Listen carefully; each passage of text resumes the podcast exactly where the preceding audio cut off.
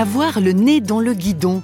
Elle est vraiment très imagée cette expression, tout ça pour dire qu'on est souvent bien débordé par nos occupations.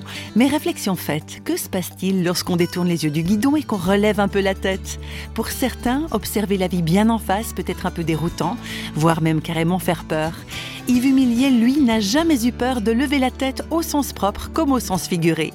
Aujourd'hui, contrôleur de gestion dans l'industrie, marié, père de deux enfants, Yves Humilier a écrit un livre intitulé Et si la vie avait un sens? Une question qui le taraudait déjà quand il était enfant. L'astronomie me passionnait depuis euh, ma plus tendre enfance. C'était pour moi à la fois un émerveillement, mais aussi euh, un étonnement.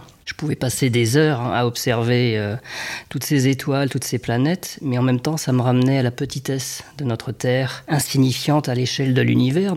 Un univers qui contient des milliards de galaxies comme la nôtre, comme la Voie lactée.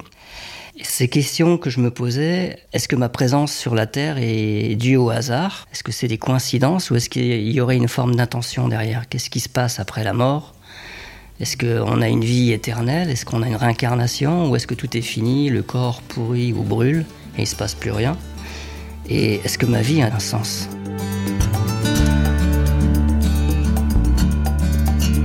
Ce besoin de trouver un sens à la vie va pousser Yves Humilier à effectuer toutes sortes de recherches, y compris du côté des pratiques ésotériques dans lesquelles il s'enfonce douloureusement petit à petit. Et c'est sur une table de lycée que va s'inscrire l'événement déclencheur Salvateur. Il arrivait à l'époque, bon, ça arrive hein, quand on est un peu moins intéressé par les cours, de faire des petits graffitis sur les tables. Et puis j'ai vu quelqu'un qui a répondu avec euh, une certaine éloquence, je dois dire. Et je me suis mis à répondre. Et cette personne a encore répondu. Et il a fallu à peine quelques semaines pour que la table soit complètement repeinte avec des graffitis. Et la curiosité a fait que j'ai voulu savoir qui c'était.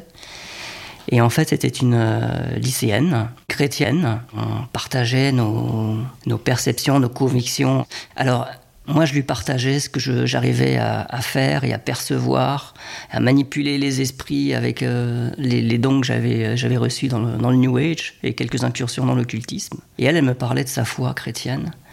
Et jamais je n'avais entendu un tel amour, une telle inspiration. Elle avait réponse à toutes les questions auxquelles je m'étais posé, mais elle me répondait à la fois avec douceur, avec conviction, et ça, ça m'attirait.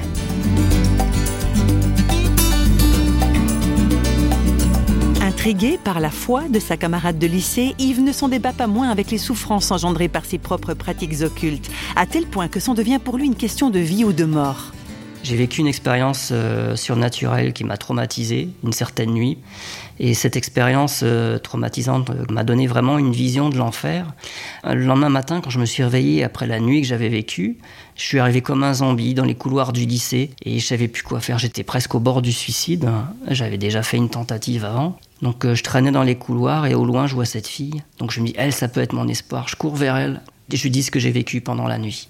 Et ce qui m'a rassuré, c'est qu'elle m'a pas pris pour un fou, elle a compris. Elle m'a dit, écoute, Yves, il y a un groupe de prière qui se tient chez euh, ma maman euh, en ce moment même. Si tu veux, tu peux y aller, ils pourront prier pour toi, tu pourrais te délivrer. Pour moi, c'était la plus belle nouvelle que j'ai jamais entendue de ma vie.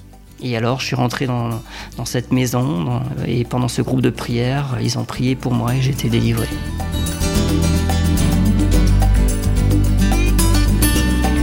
Pour Yves Humilier, ce chemin de libération avait commencé par quelques graffitis sur une table de lycée. Comme quoi, il faut parfois très peu de choses pour réorienter la vie.